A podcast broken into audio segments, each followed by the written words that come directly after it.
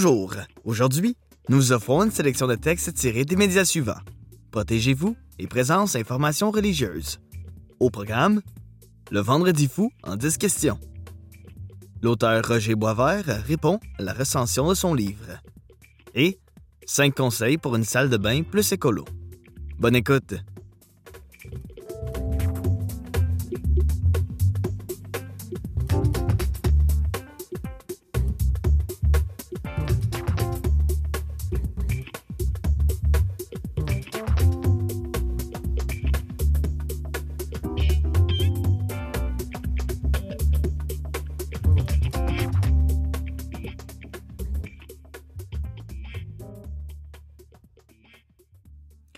Le Vendredi fou en dix questions. Un texte de Maxime Johnson, paru le 10 octobre 2023 dans le magazine Protégez-vous. Le Vendredi fou offre-t-il les plus gros rabais de toutes les autres journées de vente du même genre? Quelles sont les catégories de produits avec les meilleures aubaines? Qu'en est-il du cyberlundi? Voici ce que vous devez savoir sur l'événement de magasinage de l'année. Depuis les années 1950 aux États-Unis, les acheteurs à la recherche de cadeaux de Noël courent les commerces à la recherche d'aubaines lors du Black Friday, qui a lieu tous les ans le vendredi suivant l'Action de grâce américaine. Cette tradition, propre à nos voisins du Sud jusqu'à tout récemment, est maintenant tout aussi importante au Canada. Le Vendredi fou est débarqué ici il y a à peine une vingtaine d'années, avec l'arrivée des grandes chaînes américaines qui ont importé leur façon de faire, explique Jacques Nantel, professeur émérite de HEC Montréal. Ce n'est toutefois que depuis une dizaine d'années que le phénomène a pris l'ampleur qu'on lui connaît aujourd'hui. Selon un sondage de Léger Marketing, 54 des Canadiens ont participé au Vendredi fou en 2021, soit en achetant des biens, soit en consultant les aubaines. Ceux qui ont acheté quelque chose ont, en moyenne, dépensé un total de 401 dollars pendant les soldes liés à l'événement. Et toutes les catégories de produits y passent. Chez les Québécois qui avaient prévu dépenser au Vendredi en 2022, la catégorie d'achat la plus populaire était celle des vêtements, suivie par les produits technologiques, les articles pour la maison et les chaussures selon le baromètre d'octobre 2022 du Conseil québécois du commerce de détail. Les pages qui suivent vous diront si cette journée d'achat spécial en vaut réellement la peine et comment bien en profiter le cas échéant. Voici tout ce qu'il faut savoir sur le Vendredi fou. Est-ce vraiment le plus gros événement de magasinage de l'année? Oui. Le Vendredi fou n'est pas le seul événement consacré au magasinage. De nombreux rabais sont aussi proposés le lendemain de Noël à l'occasion des soldes d'après Noël, Boxing Day en anglais, et le détaillant en ligne Amazon rassemble depuis quelques années des aubaines pour ses Prime Days qui se déroulent généralement l'été. Le Vendredi fou est toutefois, et de loin, le plus important des trois. Ça n'a aucune commune mesure, estime Jacques Nantel de HEC Montréal. Est-ce vraiment durant le Vendredi fou qu'on trouve les plus gros rabais? Tous les rabais proposés au Vendredi fou ne sont pas forcément les meilleurs de l'année, mais c'est souvent le cas, oui, et c'est certainement à ce moment-là qu'il y en a le plus. On veut que ce soit le meilleur moment pour magasiner. On ne veut pas que les clients soient déçus, ni qu'ils trouvent de meilleurs rabais deux semaines plus tard, résume Thierry Lopez, responsable du marketing et des affaires pour Best Buy au Québec. Jacques Nantel observe cependant, de son côté, un certain ralentissement depuis la pandémie. Ça ne veut pas dire que ça ne reviendra pas, mais les trois dernières années ont été plus maigres, dit-il. Qu'est-ce que le cyber-lundi? Les commerces en ligne ont lancé il y a plusieurs années le cyberlundi, le lundi suivant le vendredi fou, pour pouvoir tirer profit eux aussi de cet événement de magasinage qui était jusque-là réservé aux boutiques physiques. Aujourd'hui, comme les commerces qui ne vendent qu'en ligne ou qu'en magasin se font rares, la journée se veut plus une continuation de l'autre. On voit rarement de meilleurs rabais au cyberlundi qu'au vendredi fou, observe Kate Musgrove, directrice de redflagdeals.com, un site web canadien destiné aux chasseurs d'aubaines. Thierry Lopez, fait toutefois remarquer que certaines chaînes, dont Best Buy, ont une plus grande variété de produits en ligne que dans les boutiques et qu'elles en profitent donc pour offrir des rabais exclusifs au cyberlundi sur ces produits. Combien de temps le vendredi fou dure-t-il? De plus en plus longtemps. Autrefois réservé à une seule journée, puis à une fin de semaine complète, le vendredi fou est maintenant souvent précédé d'aubaines pré-vendredi fou, qui ont généralement cours pendant la semaine précédant l'événement. En 2022, ce dernier a même duré un mois complet dans les magasins Best Buy. La durée exacte du vendredi fou varie cependant d'une enseigne à l'autre et d'une année à l'autre. Il est d'ailleurs bon de noter que les rabais ne sont pas forcément les mêmes tout au long de l'événement. En règle générale, certains gros rabais sont réservés au vendredi lui-même. Vaut-il mieux acheter le plus tôt possible ou attendre au vendredi fou? Dans les commerces proposant un pré-vendredi fou, si vous avez vraiment besoin d'un produit offert en rabais, profitez de l'aubaine pendant qu'elle passe. Les chances que vous trouviez mieux plus tard sont faibles, et vous courez le risque que le produit soit en rupture de stock si vous attendez, prévient Kate Musgrove. Quelles sont les catégories de produits qui affichent les meilleurs rabais? Celles avec les meilleures aubaines varient d'une année à l'autre. Après la pandémie, on a remarqué par exemple que les gros articles comme les meubles étaient vendus à des prix particulièrement réduits, précise Kate Musgrove. D'une manière générale, certains produits sont aussi plus propices au rabais que d'autres.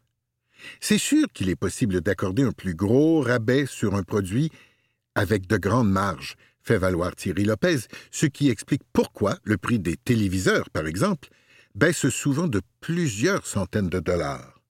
D'autres produits, tels les ordinateurs d'Apple, ne sont habituellement pas réduits d'une manière significative. Les rabais varient-ils beaucoup d'un commerce à l'autre? Oui, mais pas surtout. Certains d'entre eux sont dictés par les fabricants et sont donc les mêmes partout. D'autres sont décidés par les commerçants seulement, et d'autres encore sont choisis entre les fabricants et les commerces. C'est quelque chose qui est négocié des mois à l'avance, puisqu'il faut s'entendre sur le prix, mais aussi sur les quantités, explique Thierry Lopez. Comment trouver les meilleures aubaines? Certains sites web, notamment redflagdeals.com, rassemblent toutes les circulaires du Vendredi fou et les publient à mesure qu'elles sont en ligne, ce qui permet aux consommateurs de comparer les prix dans les différents commerces. Il existe aussi des outils pour voir à quel point une aubaine est unique, mentionne Kate Musgrove. Le site camelcamelcamel.ca, par exemple, conserve l'historique des prix sur Amazon. Ce n'est pas infaillible, mais ça nous donne une idée si un rabais revient souvent ou si, au contraire, c'est le plus grand à ce jour, poursuit la directrice. Les meilleures aubaines sont-elles offertes en magasin seulement? Certains offrent en effet des produits à bas prix, ce qu'on appelle en anglais des doorbusters, exclusivement en magasin, mais en quantité limitée. Le but est alors d'attirer les foules. Depuis les cohues filmés dans les grandes chaînes aux États-Unis et diffusés sur les réseaux sociaux, où l'on voyait des consommateurs se battant pour des téléviseurs, entre autres exemples, le phénomène se veut toutefois de plus en plus rare. De notre côté, nous avons pris la décision de mettre les mêmes prix partout, indique Thierry Lopez de Best Buy. Les visites en magasin ont malgré tout encore leur intérêt. Quand il y a un produit couru, il peut être plus facile de l'acheter sur place que par Internet. C'était le cas, par exemple, avec la console PlayStation 5 les premières années, souligne Kate Musgrove. Le vendredi fou encourage-t-il la surconsommation? Oui. Toutes les études le démontrent, confirme Jacques Nantel. Les aubaines peuvent permettre à certains consommateurs d'acheter d'une manière plus responsable qu'en temps normal, si vous avez besoin de chaussures, ou si bien les acheter à 50% de rabais, mais dans l'ensemble, le vendredi fou crée plutôt un phénomène de surconsommation. Depuis plus de 30 ans, des activistes organisent d'ailleurs divers événements à l'occasion de la journée sans achat. Buy Nothing Day, en même temps que le Vendredi fou, pour manifester contre le gaspillage et la surconsommation. C'était Le Vendredi fou en 10 questions, un texte de Maxime Johnson, paru le 10 octobre 2023 dans le magazine Protégez-vous.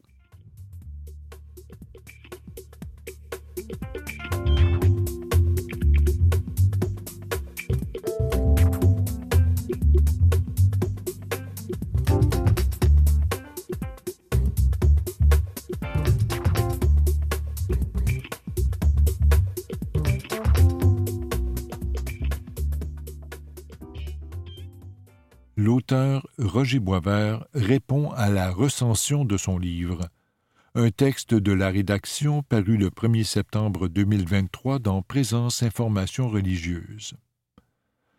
L'auteur Roger Boisvert répond au théologien Paul-André Giguère et à sa recension du livre Pour la suite de l'humanité, une lecture agnostique des vertus théologales, paru chez Carte Blanche en 2023, publié le 18 août chez Présence. Tout d'abord, je tiens à vous remercier de l'intérêt que vous portez à mon essai ainsi que pour les qualités que vous lui reconnaissez. J'ai souri en lisant que vous l'aviez qualifié d'ovni dans le paysage littéraire québécois, ce dont je suis conscient depuis le début du projet, il y a quinze ans. Malgré son originalité, ma posture agnostique n'est pas totalement nouvelle en christianisme. Vous évoquez vous-même la tradition apophatique des mystiques auxquels le mystère inspire la modestie. Concernant l'hypothèse que vous soulevez, précisons d'entrée de jeu qu'aucun éditeur conventionnel n'a refusé mon manuscrit. J'ai choisi carte blanche pour sa formule et cette maison a accepté mon texte. La principale dimension de mon ouvrage que votre trop brève critique passe sous silence est sa perspective évolutionniste. Celle-ci guide le regard que je porte sur les vertus théologales, le christianisme et, plus largement, sur les religions, que je considère comme des phénomènes totalement humains, des expressions de la vie de l'esprit par laquelle la société des humains s'est lentement distinguée de celle des autres grands primates. Cette perspective justifie l'appellation dynamisme génératif que j'attribue au théologal. Issues de l'évolution, elles sont les forces spirituelles par lesquelles cette évolution se poursuit en nous. Ainsi, ces dynamismes ne concernent pas seulement les questions métaphysiques, le rapport au mystère. Nous les exerçons également dans les rapports à soi, à autrui et à la nature. Par exemple, je définis la foi comme le sens du fondement et le dynamisme par lequel nous accumulons et organisons les connaissances et les idées qui constituent notre vision du monde naturel et humain, incluant le mystère, cette vision étant indispensable à la conduite d'une vie humaine. C'est pourquoi je soutiens que la religion et la science sont ces modes d'expression, de même que la philosophie, ce que j'aurais pu souligner davantage. Le besoin de se fier étant indissociable de la capacité de se méfier, la foi a forcément une dimension critique. C'est cette dernière qui inspire la modestie au mystique. Dans cette perspective évolutionniste, mon essai présente la religion comme la première expression structurée de la foi et la science comme son expression perfectionnée, puisque l'autocritique fait partie intégrante de son mode de fonctionnement.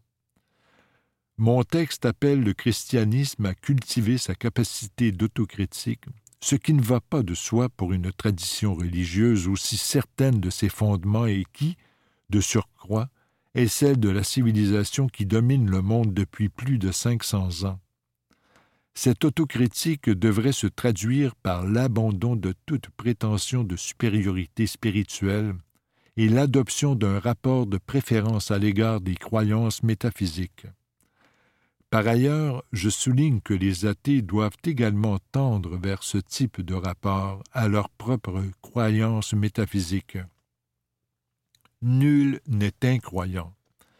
J'essaie de démontrer que l'humanité est parvenue au seuil d'une nouvelle évolution après l'émergence de la vie et de l'esprit, qui consiste à assumer les transformations provoquées par le capitalisme et les progrès technologiques.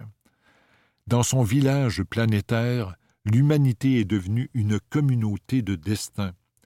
Il nous faut prendre conscience que nous dépendons vitalement les uns des autres sur une planète dont nous perturbons les grands équilibres, ainsi que cultiver et nourrir chez tous et toutes le sentiment d'appartenance à la communauté humaine mondiale, ce qui suppose l'appartenance à la nature, pour que croisse l'autoconscience de l'humanité, sans laquelle elle ne peut se guider viablement. Cet accroissement de la conscience résulte du culte des quatre transcendances, soi, autrui, nature, mystère, qui s'exprime dans la contemplation, la méditation et la révérence et qui s'achève dans une éthique de la bienveillance, du discernement et de la prudence. Roger Boisvert. L'auteur est docteur en théologie. Il a enseigné à l'Université du Québec à Trois-Rivières et au Petit Séminaire de Québec et a travaillé au secrétariat aux affaires religieuses du ministère de l'Éducation. C'était l'auteur Roger Boisvert répond à la recension de son livre, un texte de la rédaction paru le 1er septembre 2023 dans Présence Information religieuse.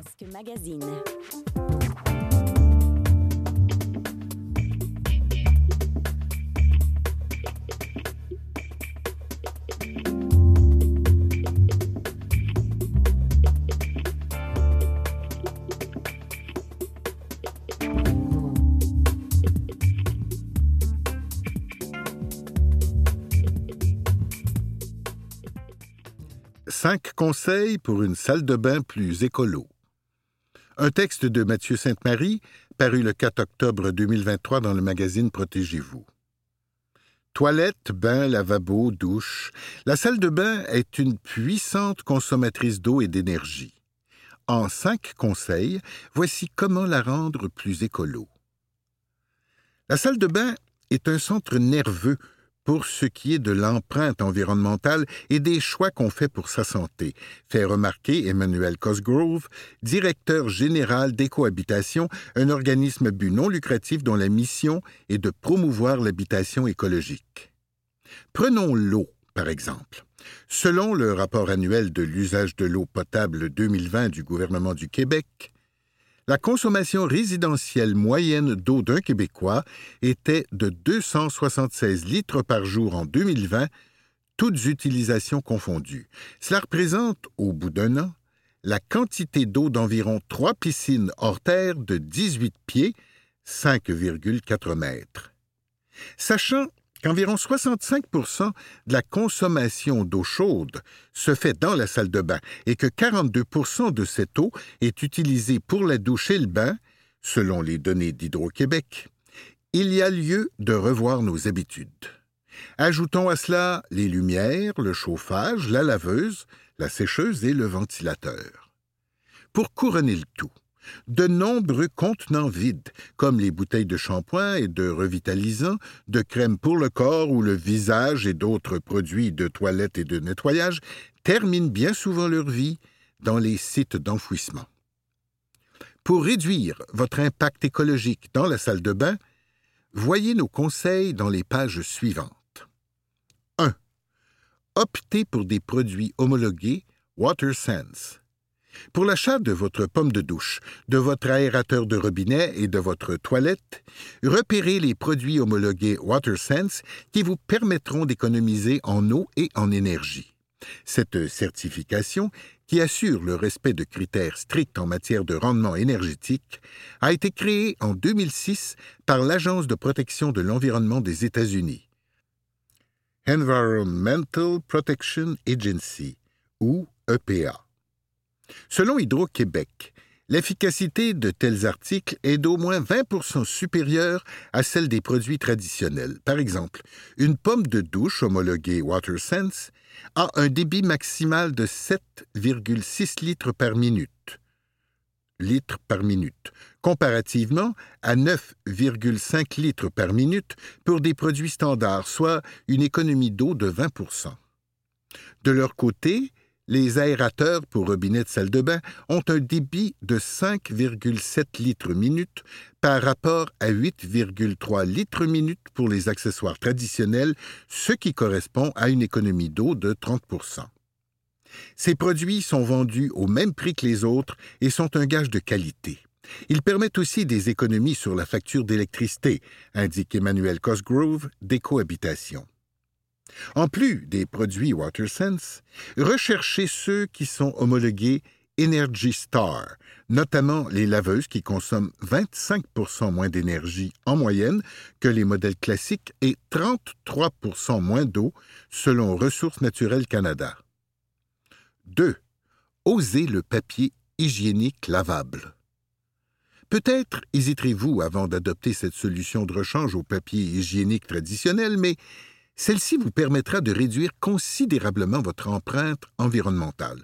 Au Canada, une personne utilise en moyenne 83 rouleaux de papier de toilette par an, selon une étude publiée en 2022 par QS Supplies, une entreprise britannique spécialisée dans les accessoires de salle de bain.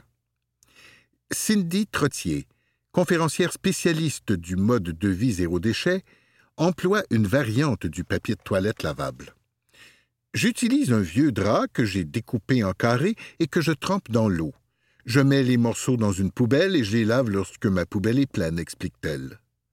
De son côté, sa consoeur, Florence Léa Siri, conférencière et autrice spécialisée elle aussi dans ce mode de vie, utilise un bidet et des lingettes.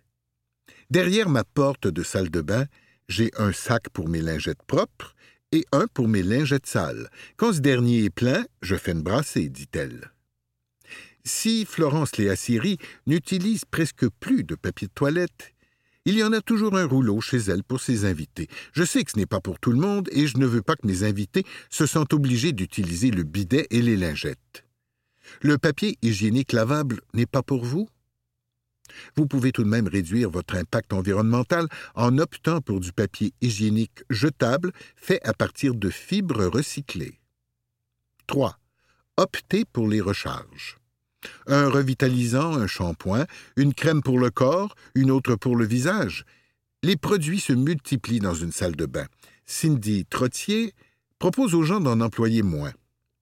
Chez nous, on a réduit tous les produits qu'on utilise j'ai une bouteille de shampoing que je remplis dans une boutique de produits en vrac et un savon en barre qui me sert pour presque tous les usages, précise-t-elle. Sa trousse beauté contient uniquement un mascara, un fond de teint, un déodorant et une crème pour le visage. Plusieurs produits pour la salle de bain sont vendus dans de grands formats, servant à remplir de plus petits contenants, ce qui évite d'avoir à en acheter continuellement d'autres qu'il faudra mettre plus tard au recyclage. Certaines entreprises comme Attitude ou The Unscented Company vendent ce type de produit. 4. Attention aux modes. Si vous faites des rénovations, optez pour la sobriété et les valeurs sûres. Cela vous évitera d'avoir à changer les éléments de votre salle de bain dernier cri lorsque celle-ci ne sera plus tendance dans quelques années. Les matériaux classiques comme la céramique blanche résistent aux modes. C'est tout le temps intéressant côté design intérieur, souligne Emmanuel Cosgrove. Récemment, Cindy Trottier a rénové sa salle de bain, mais elle l'a fait avec des meubles achetés d'occasion et de la peinture. Elle a peinturé ses poignées d'armoire et ses portes-serviettes plutôt que de les jeter et s'est procuré des meubles lavabo sur Marketplace. J'ai même trouvé mon lavabo sur le bord du chemin, dans ma rue, raconte-t-elle. Si vous désirez toutefois vous procurer de nouveaux meubles en mélamine, Emmanuel Cosgrove vous conseille d'en acheter qui sont sans composés organiques volatiles, COV. Ces substances chimiques qui s'évaporent à la température ambiante et polluent l'air peuvent causer de la fatigue, des nausées et des maux de tête, selon Santé Canada. Recherchez les produits certifiés NAUF, No Added Urea Formaldehyde, Guard et CARB, California Air Resources Board, qui sont sans COV ou qui ont un taux de COV très faible. 5. Faites installer un récupérateur de chaleur. Un serpentin, installé autour du tuyau d'évacuation des eaux grises de la douche, permet de préchauffer l'eau qui alimente le chauffe-eau. Ce dispositif est fait en cuivre, un très bon conducteur. Le principe en est fort simple. La conduite transportant l'eau fraîche en provenance d'un réseau d'aqueduc entre en contact avec ce serpentin, ce qui permet de préchauffer l'eau. Selon Hydro-Québec, cette technologie réduit de 20 à 40% le coût de chauffage de l'eau pour les douches, s'installe facilement, nécessite peu d'entretien et a une durée de vie de 30 à 50 ans. La Société d'État conseille de prévoir l'installation d'un tel dispositif au moment de la construction d'une maison. Le prix d'un récupérateur de chaleur peut varier entre 500 et 1200 dollars, sans compter les frais d'installation par un plombier qui peuvent aller de 200 à 400 dollars environ. Malgré ce coût élevé, le système sera rentable de l'avis d'Emmanuel Cosgrove. Si votre famille est une adepte de la douche, ce sera payant à long terme. Les serpentins sont très fiables et ne briseront pas au bout de quelques années. Les marques Thermodrain et Power Pipe, entre autres, sont vendues au Québec. C'était Cinq conseils pour une salle de bain plus écolo, un texte de Mathieu Sainte-Marie, paru le 4 octobre 2023 dans le magazine Protégez-vous.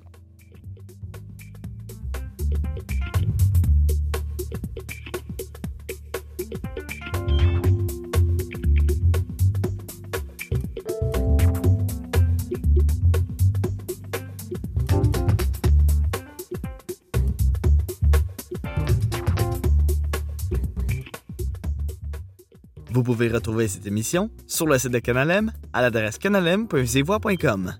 Cette émission est rendue possible grâce à Gilbert Lepage et Robert Chartier à la lecture, André Lebeau à la recherche, Nicolas Wartman à la présentation et au montage.